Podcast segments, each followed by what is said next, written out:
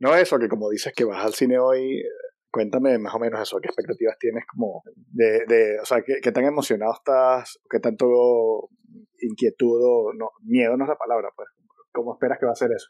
Yo tengo una costumbre de hace un par de años que es que en IMDB y aparte en un blog de notas anoto todas las películas que veo, la fecha y el lugar donde las veo.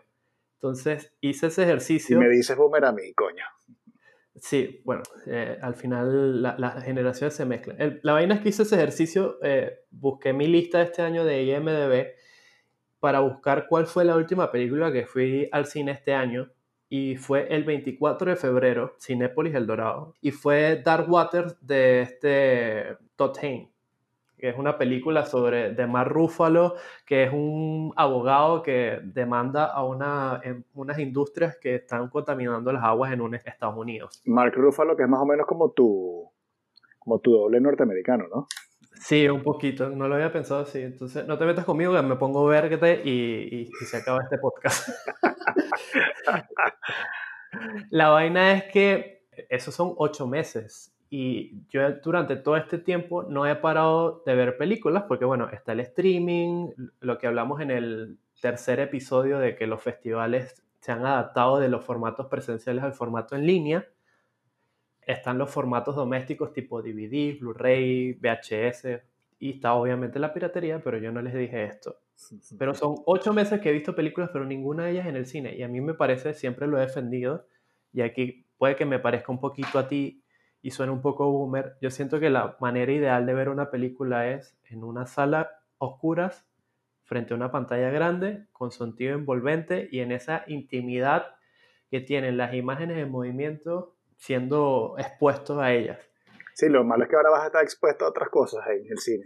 Sí, eh, eh, fue una mala elección de palabras, obviamente, eh, considerando esto que estamos viviendo ahorita. De ya, la pandemia. Ya, ibas por un terreno sospechoso hablando de la oscuridad y lo grande y y entonces, bueno, aquí en Panamá, para darte también, contarte un poquito, hace dos semanas es que abrieron los cines. Ok. Yo, yo, yo esperé que pasara esta primera semana.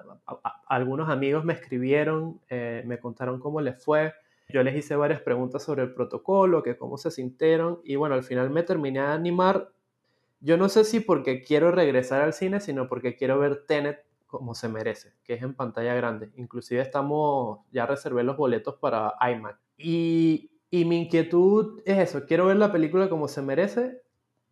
Estoy inquieto un poco, la verdad, porque tengo miedo eh, al chiste ese que mencionaste en el capítulo anterior de historias de terror en el cine, de que alguien estornude o tosa al lado mío o me consiga a un, a un vecino de butaca medio cretinetti. Pero sabes que yo voy a cumplir mi parte como se tiene que hacer en esta vaina de la pandemia, o sea, responsabilidad individual. Voy a llevar mi mascarilla, la N95, ya reservé los boletos y pagué a través de tarjeta de crédito, eh, voy a ser súper estricto con el protocolo de los, de los cines y voy a acatar como un soldado, pero quiero tener esta experiencia sobre todo para, primero para vivirla, quiero, quiero ver qué se siente regresar al cine después de tanto tiempo, sobre todo con esa incertidumbre que pensé que durante mucho, durante cuando estaba la pandemia en su punto más álgido de que tal vez no iba a regresar este año ni el año que viene, sino tal vez en el 2022 o 2023. Quiero estar con la piel sensible y, vivir esa experiencia de nuevo y, ver qué, se siente y, tratar de recuperar esas sensaciones de,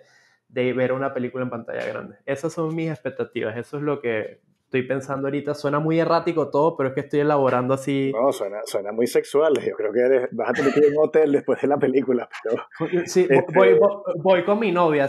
Le, va a encantar escuchar esa parte del podcast este, delante de toda la gente que nos oye. Bueno, vamos a hacer una cosa. Si quieres, paramos ahora aquí la conversa. Ve a ver la película y, y, luego seguimos conversando para que me cuentes. Espero que tenés no sea una decepción. Yo tengo mis dudas, pero, pero sí entiendo las ganas de ver una peli de un director querido así en, pantalla grande y, y, cuentas un poquito qué tal fue, cómo, cómo fueron los protocolos, cómo se portó el resto de la gente, eh, en fin, yo creo que seguimos conversando el antes y el después. Dale pues. Fino. Hablamos si es que sobrevivo. ok. Qué dramático, si sobrevive al, al, bodrio que te va a caer encima. Espero que no, pero te quiero ver, te quiero ver echando hate después.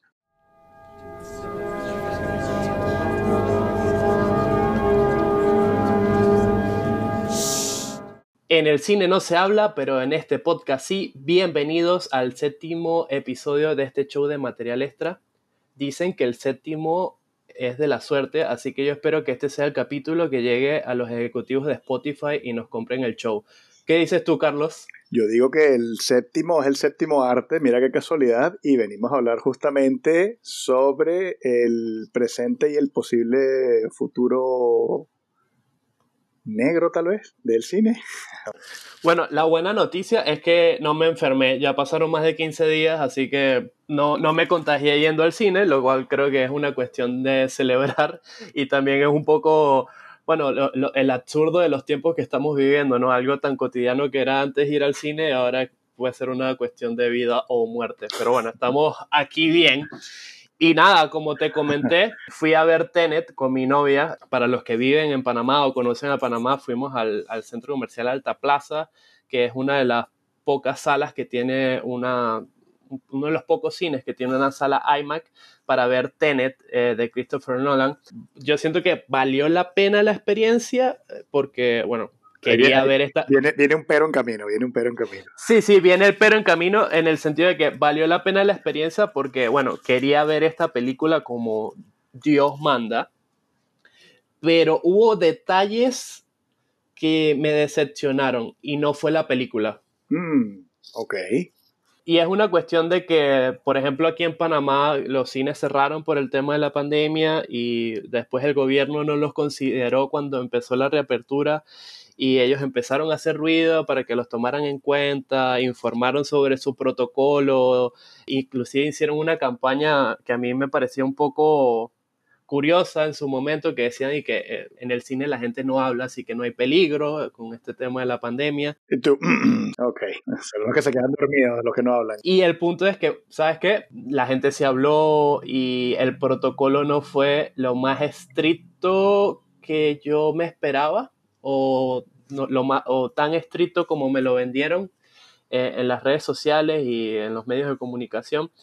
Y eso fue como lo que me arruinó la experiencia. Y te doy ejemplos concretos. Eh, al principio, cuando entras al cine, te toman la temperatura y te invitan a que te eches el gel en las manos. Está también la dulcería que tiene o sea, para hacer la fila de la dulcería te toman en cuenta una distancia de dos metros, como indican todas las autoridades de salud, y el menú es muy limitado. Las cotufas, el millo, el o como le llaman en sus países, vienen basados, igual que los nachos. En ese sentido, todo bien. El problema ya es cuando entras a la sala. En teoría, la entrada y la salida de la sala es controlada, nunca lo fue. Al entrar no fue un problema porque, bueno, cada uno va entrando como a su tiempo pero a la hora de la salida, en teoría tiene que venir el jefe de sala y invitaba a las personas por fila a salir de manera controlada.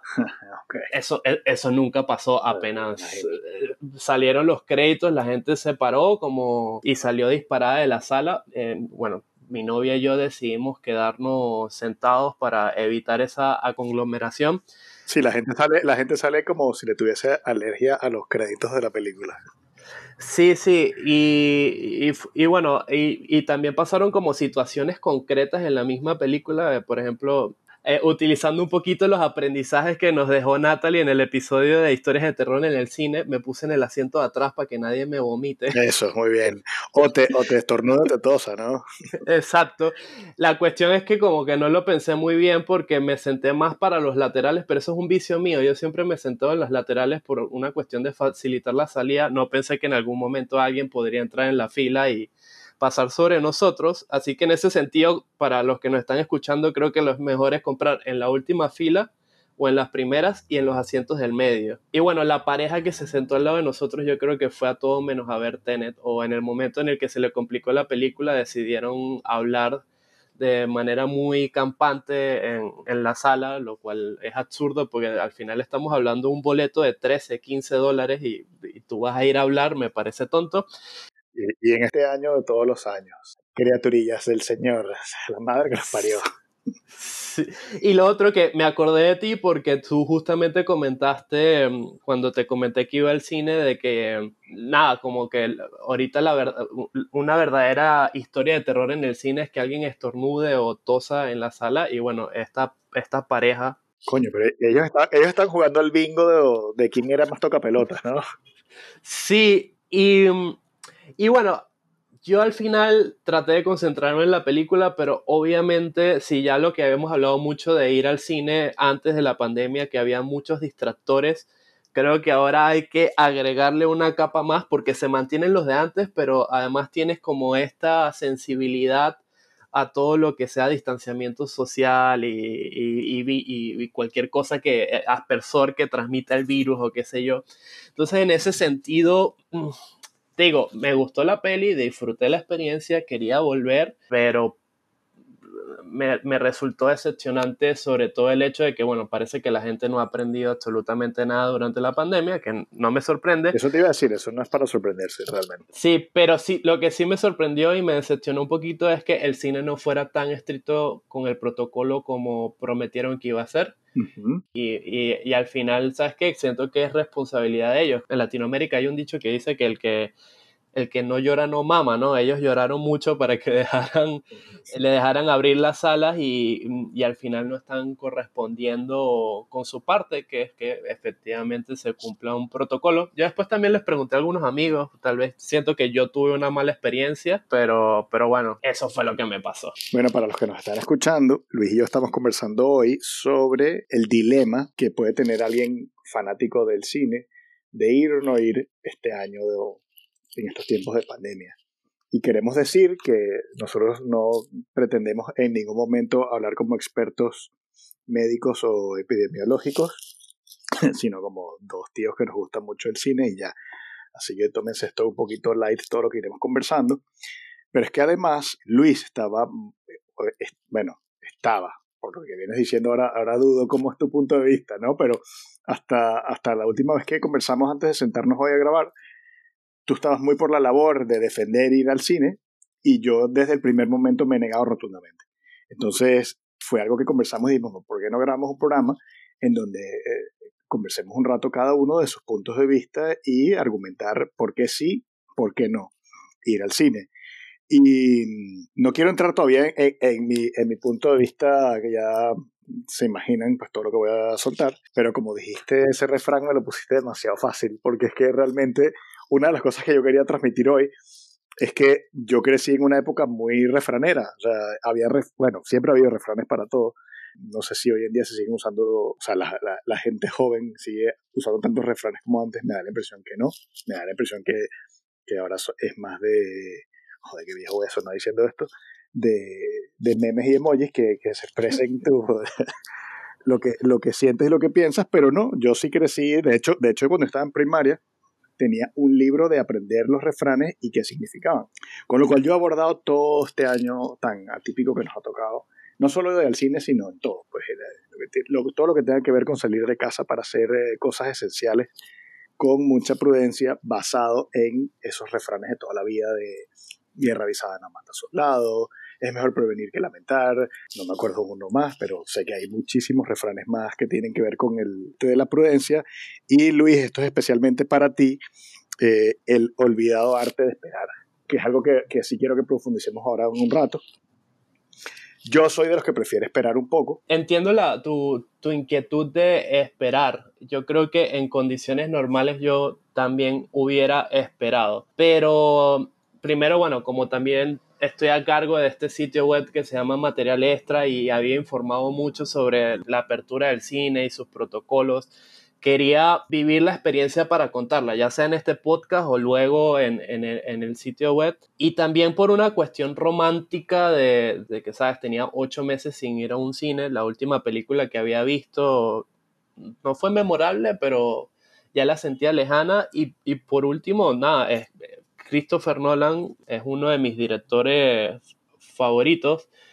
Creo que cada vez se va quedando más relegado en, ese fervor, pero siento que cuando estreno una película es una experiencia que amerita ir a la sala y, eso hizo que de alguna manera yo perdiera el, pudor con el virus. creo que es más sensato efectivamente quedarse en sata, pero eh, quedarse en casa, disculpa pero, pero lo hice. No, sí te entiendo, te entiendo perfectamente. Este, sorry que te pise allí. porque es verdad que la experiencia da para una anécdota, porque no es algo que, o sea, como es una cosa que hemos vivido por primera vez en, la vida, tengamos la edad que tengamos, o sea, esto es algo que, está pasando en todo el mundo a la vez y es muy raro y, está, y está, claro que es una experiencia única y, esperemos que irrepetible. Y por otro lado, la parte periodística de decir, vamos a levantar la información de primera mano y no de lo que me contaron, ¿no? Eso me parece súper válido. Yo mm, también te entiendo con lo de Nolan, no porque sea fan de él, sino porque es verdad, yo me puse a pensar y dije, coño, ¿quién me, llevaría a una sala de cine? Y al final, después de darle varias vueltas, al final caí y dije, bueno, si estuviésemos, habla, eh, si estuviésemos hablando de la eh, supuesta décima y última película de Quentin Tarantino, ya podría venir el, el ébola y el, coronavirus juntos, que yo iría a ver esa película del cine. Y que las siete maldiciones. Las siete plagas de Egipto. Exacto. de Que yo creo que queda un poco también el criterio de gustos, ¿no? De que, de que la cartelera esté ofreciendo cosas que te llamen la atención para ver en cine. Está claro que una película verla en, en casa no es lo mismo. Pero bueno, eh, es una balanza. Tienes que poner eh, los pros y los contras de cada lado y tomar esa decisión si a ti te merece la pena o sientes que merece la pena poner en riesgo a otra gente por ir a ver eh, una película que no se entiende de Christopher Nolan. Mira, y antes de, de preguntarte tu postura, que yo sé que es un poco contraria a, a, mi postura inicial de ir al cine y que efectivamente ejecuté, te quiero contar como cosas raras que es de ir al cine en, en, pandemia. O sea, por ejemplo, el uso de la mascarilla. Hmm hay, hay como una especie de limbo legal en el sentido de que te recomiendan que utilices la mascarilla, pero también te venden comida. yo había pensado eso, sí. Entonces, en algún momento te tienes que quitar la mascarilla. Y, por ejemplo, en el sentido de las palomitas o las cotufas o el millo o como le llamen, es un alimento que, que no te comes rápido. Es una cuestión que inclusive dosificas a lo largo de la película, lo cual hace o que te tengas que quitar y poner la mascarilla todo el tiempo o como mis vecinos de fila que simplemente se quitaron la mascarilla y se la pusieron, creo que yo fue la última media hora de la película, hablamos de una película que dura más de dos horas. Por ejemplo, yo y mi novia no nos quitamos la mascarilla en ningún momento, decidimos no comprar en la dulcería, decidimos tratar de guardar la mayor cantidad de distanciamiento social posible, inclusive cuando se, se sentaron estas personas nos corrimos más asientos eh, para alejarnos de ellos. Se, se rodaron unos asientos. Es que, es que correrse en España tiene otro significado. en las trampas del lenguaje. Bueno, oh, igual se corrieron, pero yo no estaba ahí para, para, saber si fue lo que pasó o no. Creo que fue más la otra pareja la que no vio la película. Sí, exacto. Yo utilizo lentes cuando estoy frente a cualquier pantalla, inclusive en el cine, y por ejemplo utilizar mascarilla y lentes es como que se te empañan los lentes a cada rato, es, es muy fastidioso. Entonces tienes como que aprender a convivir con la mascarilla también en, un lugar cerrado que por mucho que tenga aire acondicionado e, es un tema también. Y eso también me quedé con la sensación de que, y, ahorita vamos a dar pie a que otras personas opinen de que tal vez voy pero no regreso, porque es que, como tú bien dijiste, ¿qué personas me, me convocarían de nuevo al cine? E, este año ya no va, va a ser porque todos los grandes estudios están corriendo sus películas para el año que viene o están cambiando de estrategia de distribución. O, están rodando, porque tanta gente corriéndose ya, esto ya suena a una película de Gaspar Noé. ok, por la película está en Love, que es una porno casi. Es, es una porno estilizada. Y bueno, eso eh, fue como, lo pienso en, en, en perspectiva, fue una experiencia rara, incómoda, pero por otro lado, si la película es buena, te hace olvidar en algún momento estos atenuantes hasta que alguien tose o estornuda. Por supuesto. Claro, es como, es como una gran anécdota para contarle a los nietos si llegas.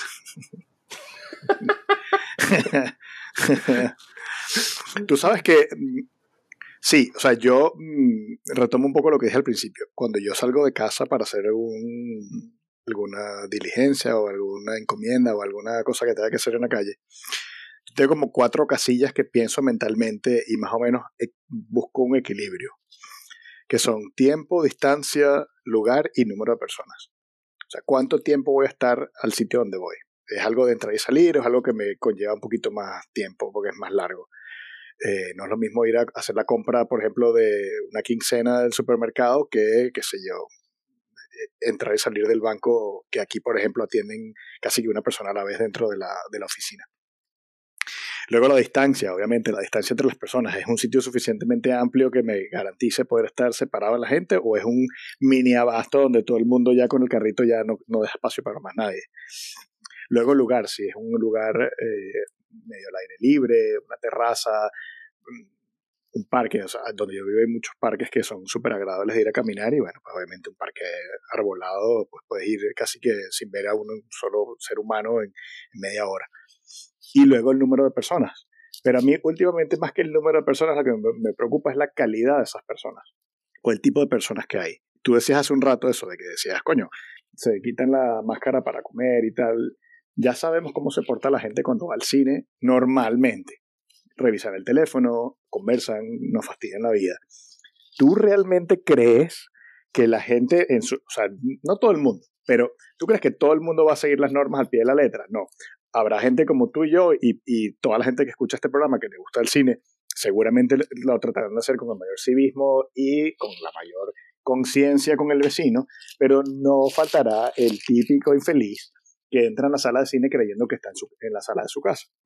Entonces, a mí eso ya me da suficiente mal rollo como para decir, como no confío en la bondad del ser humano, mmm, prefiero esperar hasta que esto eh, se disipe un poco, ¿sabes?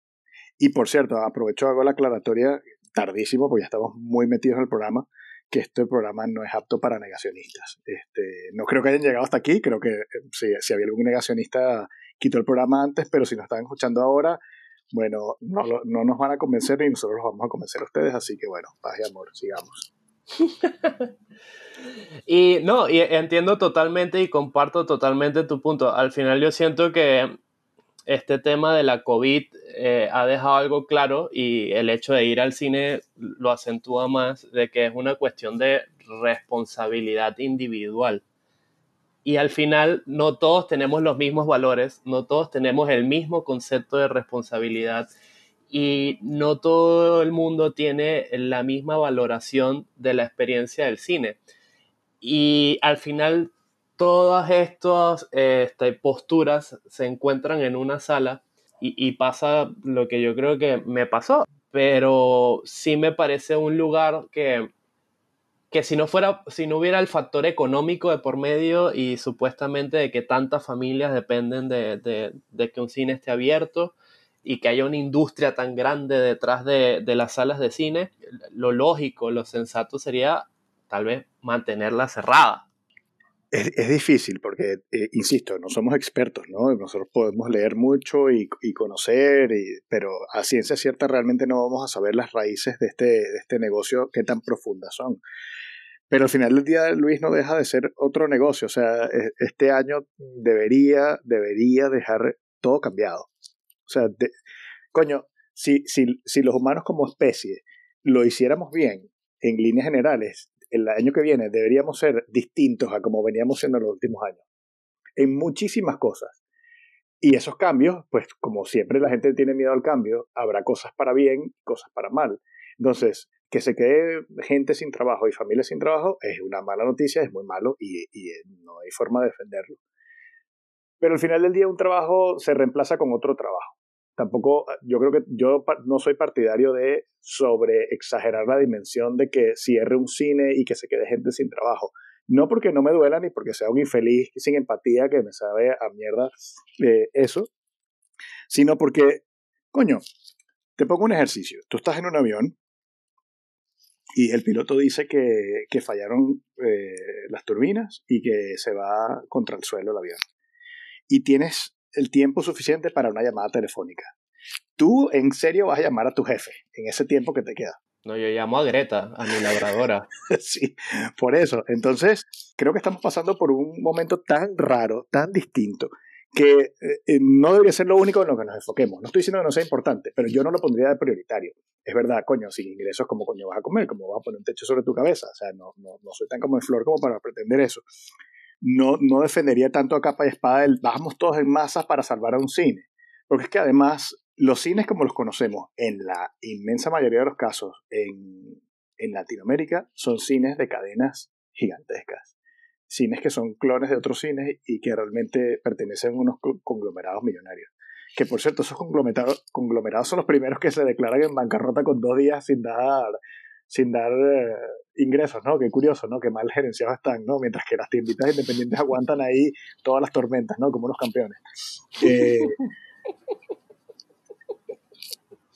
esto, esto viene un poco porque tú estás apelando a un factor como que de nostalgia futura, ¿no? Como que planteando un escenario posible de, coño, si cierra un cine, ¿cómo va a verse afectada la ciudad y, y cómo vamos a vivir sin cines, ¿no? Y yo vengo de una generación donde los, las los multicines realmente no existían, eran cines casi que de nombre y apellido.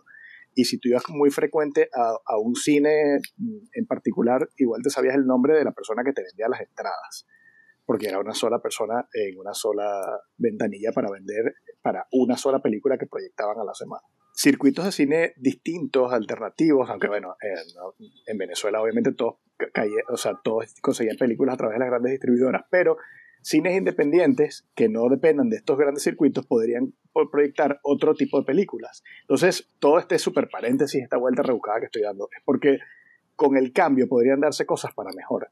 Porque, por ejemplo, en Panamá solemos ver muchas pelis de grandes estudios y solo vemos películas distintas cuando vienen festivales o cuando se lanzan un ciclo de estos de nostálgico de películas antiguas. De hecho, aquí en España ahora mismo estaba revisando la cartelera de Cinesa, que es una compañía gigantesca de, de cine que tiene salas por todo el país, y tienen más o menos el 90% de la cartelera son pelis viejas, que si franquicias de Harry Potter y cosas de, Disney y cosas como apuestas muy seguras, ¿no? Si eso se cayera y mm, obligase a replantearlo, yo creo, yo creo que podrían empezar a ver cines, por ejemplo, temáticos, ¿no? Como, como el Álamo de Quentin Tarantino, ¿no? Que proyecta funciones dobles temáticas eh, por, por géneros. Entonces, podría, yo creo que podríamos ver el, me estoy adelantando mucho en el futuro, porque primero estoy dando por sentado que, de que estas grandes cadenas caerían y no creo que vaya a ser el caso jamás, porque bueno, los centros comerciales no, no veo por qué vayan a cerrar. Eh, pero sí que podríamos ver, ante una cosa que suena muy negativa al principio por toda la gente que se queda sin trabajo, una oferta cultural mucho más curiosa, con lo cual es mm, una especie de abanico raro, un poco injusto desde el punto de vista espectador y no del que trabaja, pero mm, cosas buenas y cosas malas. Antes de, pasar a los mensajes de voz que recabamos para el capítulo de hoy, siento que este episodio, por, el tema justo también de la COVID, eh, es más grande que el cine, ¿sabes? Porque estamos ya hablando inclusive de modelos económicos y, de temas sociales y todo lo demás. Sí, yo pero... he en aguas turbias que no, no me he sabido defender muy bien, pero bueno. Sí, Pero, pero yo creo que es un, debate interesante que nos lleva el hecho de, o sea, qué tan importante eh, es ir al cine eh, en, el contexto, en el entorno pandémico que estamos viviendo. y siento que es una pregunta válida. Eh, yo, para mí fue importante para una película, pero bueno, tú comentaste que acabaste de revisar la, la, la cartelera allá en España y mira, salvo Tenet eh, los Nuevos Mutantes, que tampoco es que tengo mucha fe en ella. Hay como 20 películas en carteleras, pero todas se ven muy malas. Son películas menores que en otras circunstancias no durarían una semana eh, o simplemente no las programarían, eh, lo cual habla un poquito de la situación dramática que están pasando en las salas de cines comerciales. Pero también es el hecho ese de que vivimos en un sistema económico que, que, nos hace replantear nuestras prioridades, ¿no? Porque decimos, o sea, mi vida no es más importante que un trabajo en un cine que seguramente me pueden estar pagando un salario mínimo con unos beneficios sociales eh, escuetos. Pero como nuestra vida nos han enseñado que depende alrededor del dinero, eh, hace que recalibremos nuestras prioridades y, y, nos expongamos innecesariamente a esas cosas, tanto los empleados como nosotros como espectadores. En un mundo más sensato, tal vez sería como todos quédense en casa o hagamos cines al aire libre, que me parece una opción muy válida. Sí, claro, salvo que estás en Moscú en enero, pero bueno. A menos que estés en Moscú, o bueno, ahorita que vinieron dos huracanes que pasaron por aquí, por Panamá, tampoco sería lo, lo máximo. Y creo que en España también están yendo en, en invierno. Esta situación plantea casi una pregunta filosófica que yo creo que no tengo los conocimientos ni el bagaje para responder, pero ¿cuál es, ¿cuál es la importancia de ir un cine? Y delante de todos los 3 o 30 o 300 gatos que nos escuchan, que lo digas.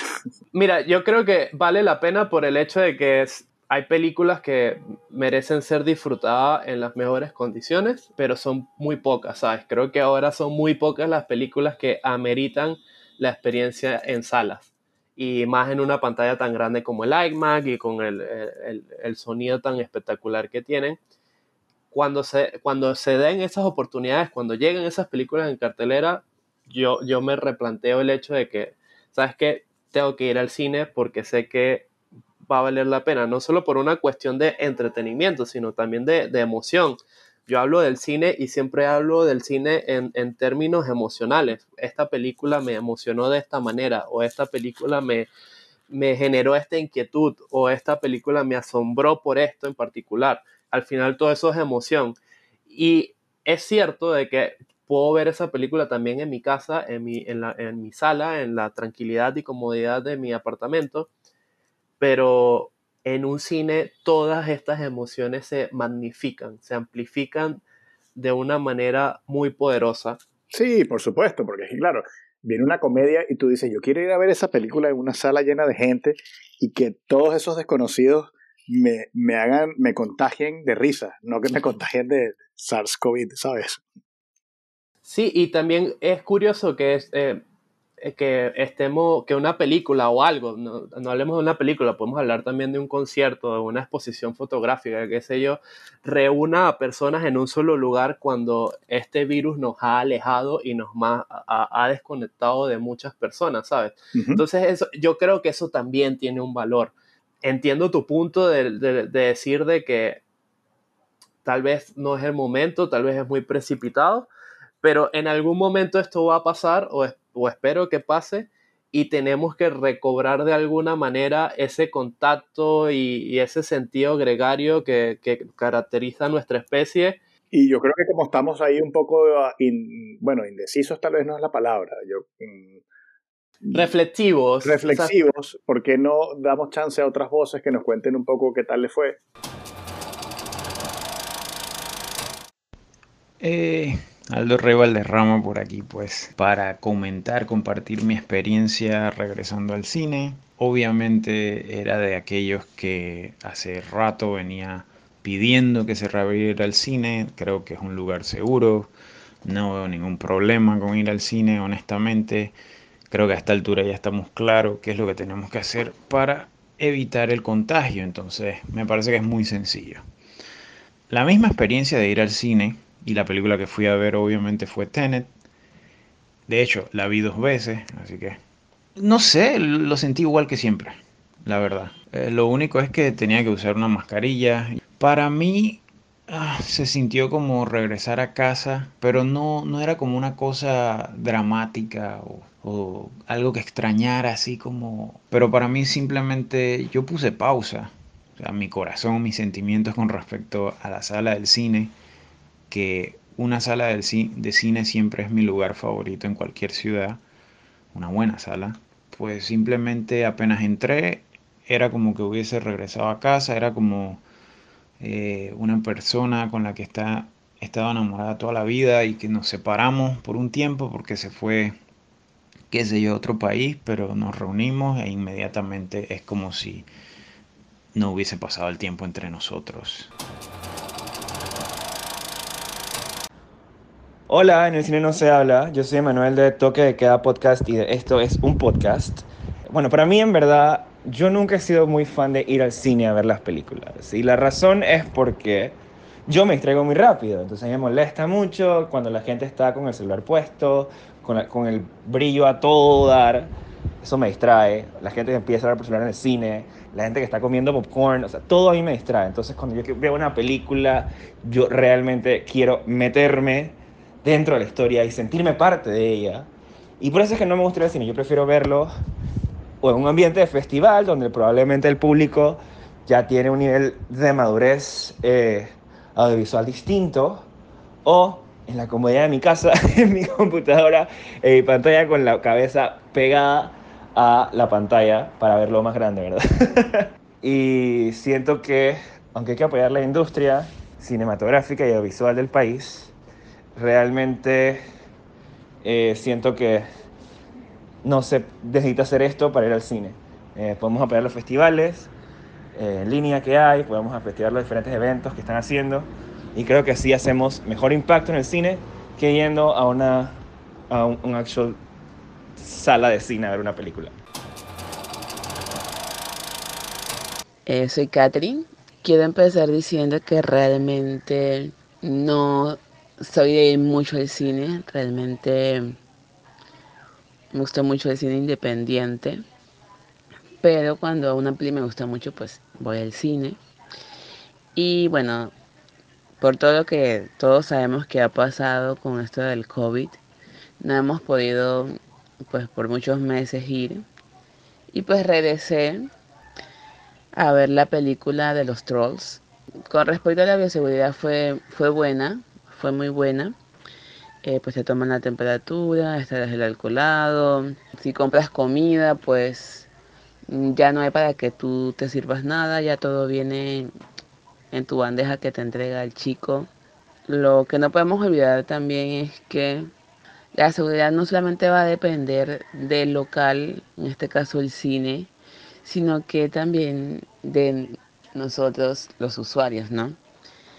Es 50-50 y pues debemos seguir también todos los protocolos, todas las medidas, porque realmente tenemos que aprender a vivir con el virus. O sea, no podemos dejar de hacer las cosas que nos gusten o que tengamos que hacer por el virus.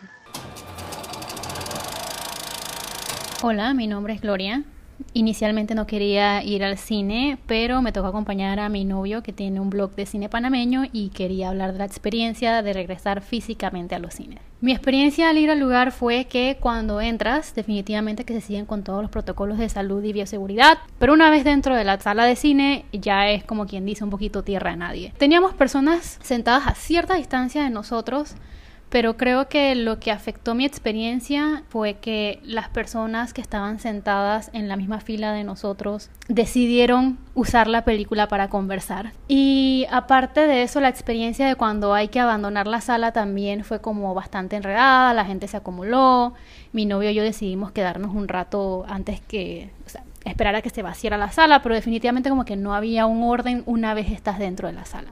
Entonces, personalmente siento que no volvería a ir al cine hasta que todo se normalice o se normalice lo más parecido a lo que era antes la normalidad. Porque para mí ir al cine es, es esa espontaneidad, es estar en el mall y decir, ay, ¿qué tal si vemos una película? Es ir a comprar eh, popcorn millo, eh, crispetas, como le llamen en los diferentes países, acaramelado, tomárselo con una soda, comer hot dog, aprovechar pepin, el pepinillo, el tomate, la cebolla que está ahí expuesta al aire libre y que Dios sabe quién pasó encima, pero tú te lo comes porque crees en Dios ciegamente. Es esa experiencia completa la de ir al cine, no es solo ver la película. Entonces creo que la experiencia de regresar al cine fue lo que yo pensaba que iba a ser. Así que no creo que volvería hasta que todo se normalice pero me parece genial que Cinepolis esté entregando las palomitas para llevar, porque eso quiere decir que ahora puedo recrear la experiencia del cine en mi casa con el popcorn acaramelado. Así que perfecto.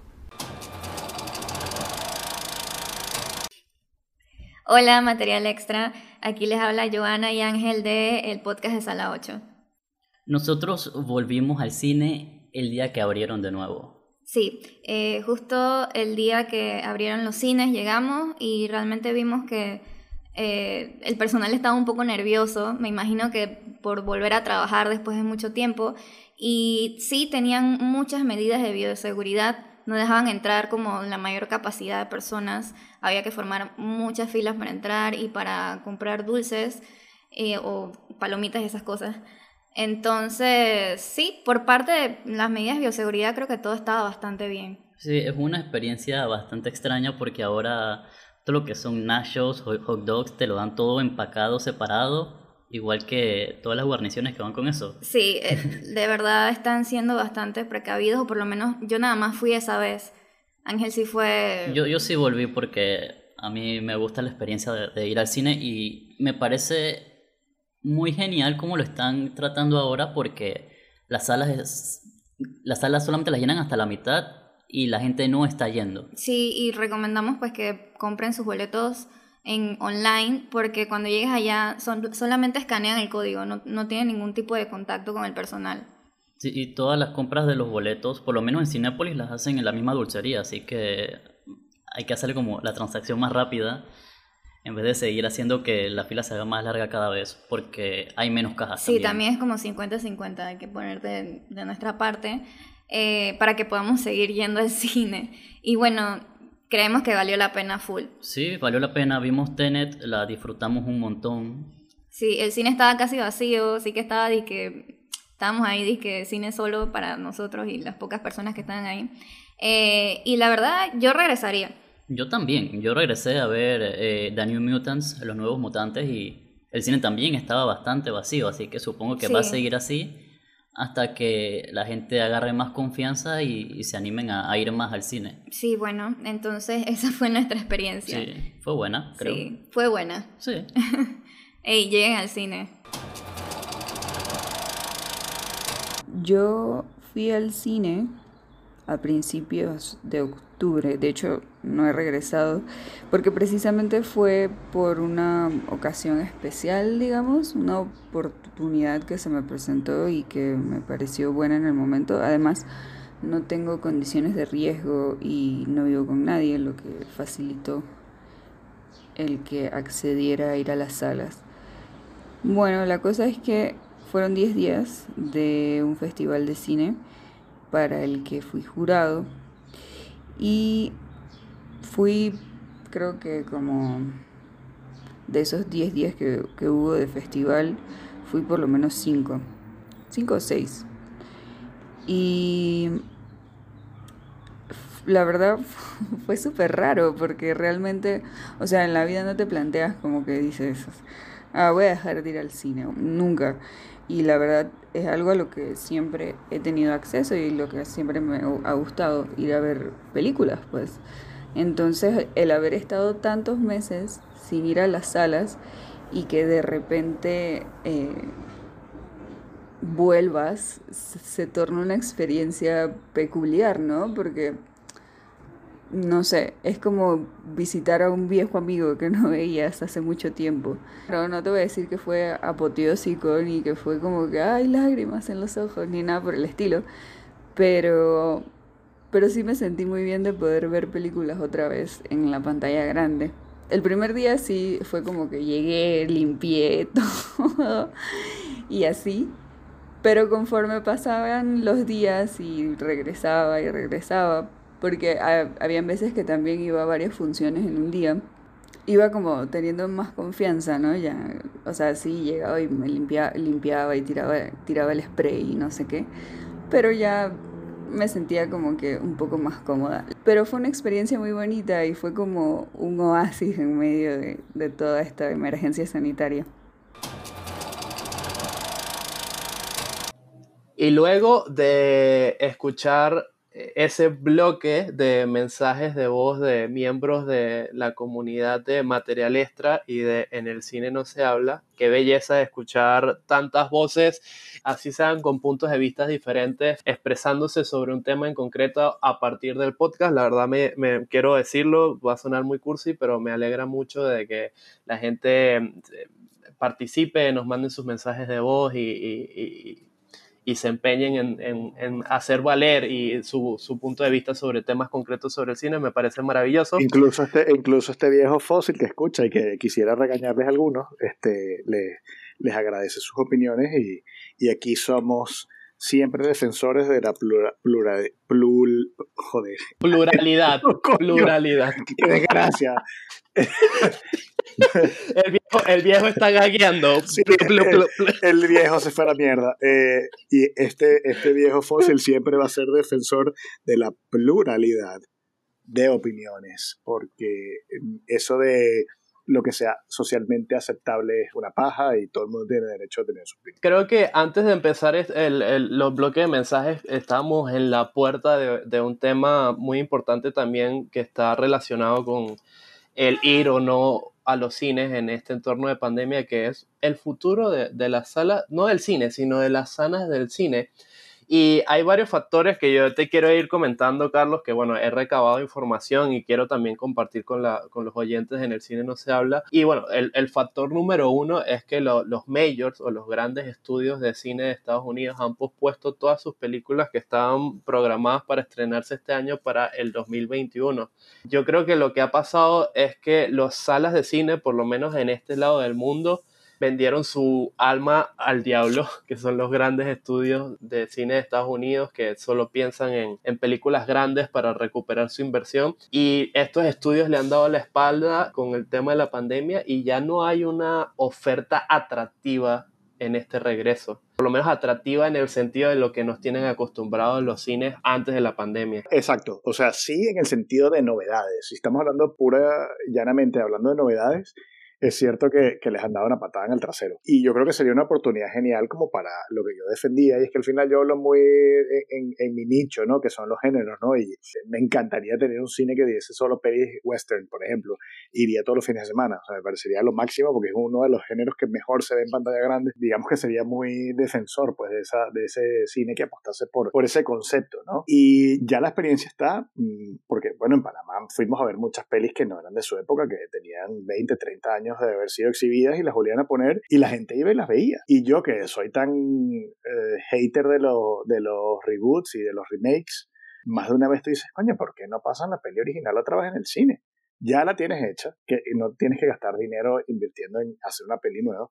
Simplemente educa un poco a la gente que se acostumbre a que en otras épocas el cine iba a otro ritmo, que la narración tal vez era un poco más lenta para lo que estamos acostumbrados, pero coño, eh, eran tremendas historias y que te lo aseguro que más de, más de un chaval se llevaría una garata sorpresa viendo una película vieja que, que normalmente no le daría ni, ni dos segundos de oportunidad por tenerla ahí en el cine, por estar en el centro comercial, entrar con los amiguetes y de pronto decir, coño, mira, The Wild Bunch de Sam Pekín, vamos a ver esta película.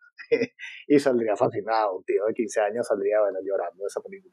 Los clásicos son clásicos por algo, pero no todo el mundo ha visto un clásico. Y es la oportunidad perfecta, tal vez, en tratando de acompañar tu idea. Yo sé que al final es, idílica. Yo no sé si en los términos económicos que vivimos ahorita eh, funcionen, pero eso, tratar de recuperar ese gran bagaje y catálogo cinematográfico y, y, revivirlo. Es el momento perfecto en vez de estar poniendo películas recientes que son una mierda, y discúlpeme la palabra, porque es que ves la cartelera ahorita y hay mucho, mucha bosta de caballo ahí. Claro, es que no, se hacen un flaco favor, realmente es por, por, por, no, por no pensar fuera de la caja y me rescato la idea de hace un rato de aprende a hacer cosas distintas este año, porque es un reto y una oportunidad a la vez. No puedes pretender seguir haciendo las cosas de la misma manera, porque ya sabes que los estudios de cine se van a guardar todas sus franquicias millonarias para el año que viene. Y si tú necesitas eh, llenar las salas y, facturar un poco algo decente, mm, pues habla a ver qué, se consiguen y qué, inventan que sea distinto a lo habitual. Otra de las cosas que yo quería comentar es que, bueno, solo dos películas grandes, con lo que se llaman blockbusters, se han animado a estrenar este año. La primera fue Tenet, que en Estados Unidos le fue muy mal, pero en el resto del mundo ha recaudado 300 millones de dólares, cual es una cifra considerable y está en los mismos márgenes que la película anterior de Christopher Nolan que fue Dunkirk.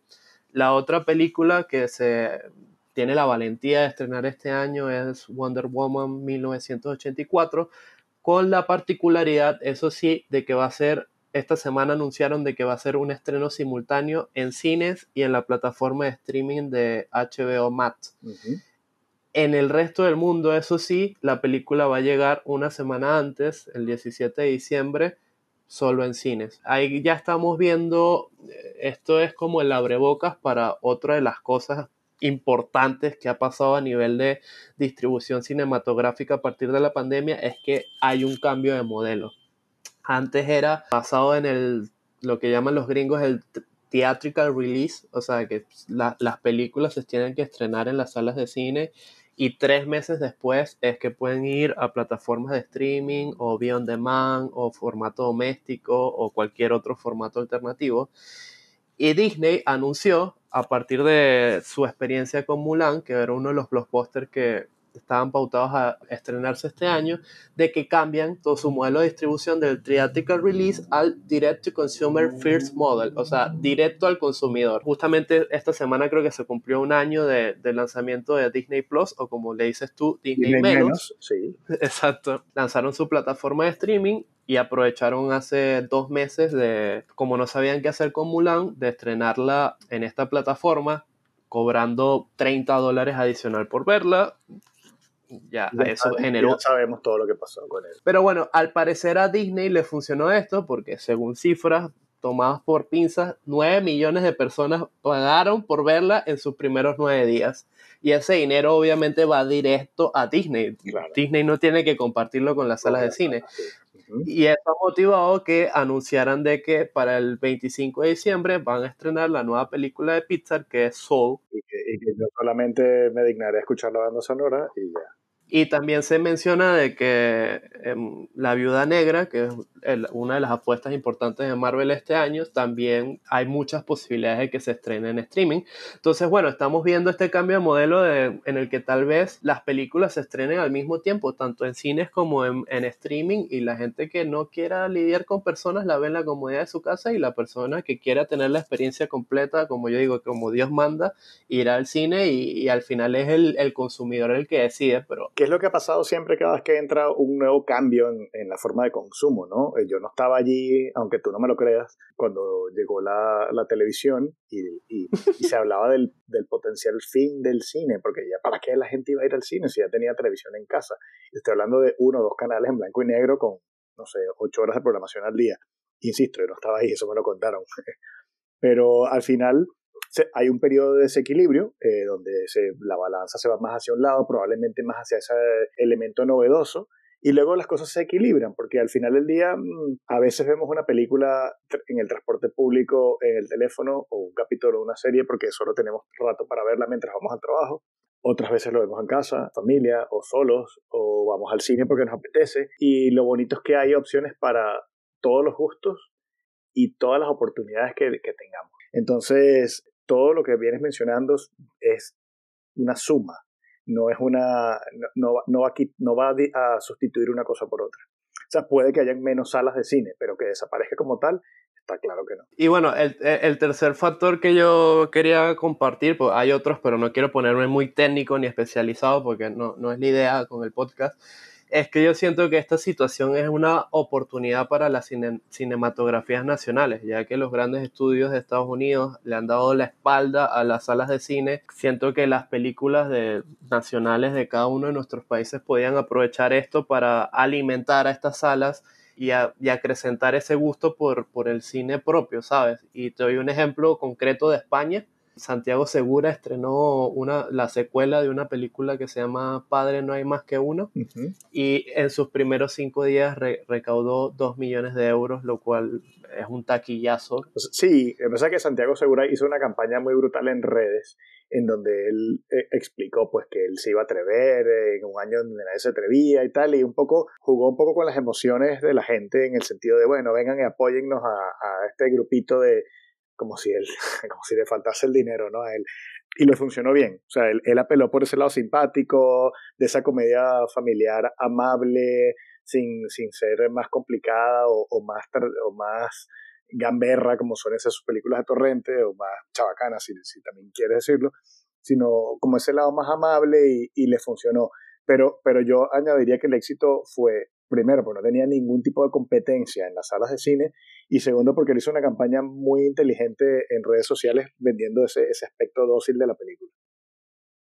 Sí, y, pero me parece que al final es muy válido y, y siento que por lo menos hasta el primer trimestre del año que viene los cineastas nacionales van a tener este espacio para colocar sus películas porque particularmente yo me adelanto un poquito en el futuro y yo siento que el año que viene va a haber una, un, tapón en la cartelera, porque no solo se van a estrenar las películas del 2020, sino también las que están programadas para el 2021, y va a haber poco espacio para otras propuestas, a menos de que los cines hagan ese trabajo de reflexión que les estamos comentando y, traten de... No, pero no lo van a hacer, Luis.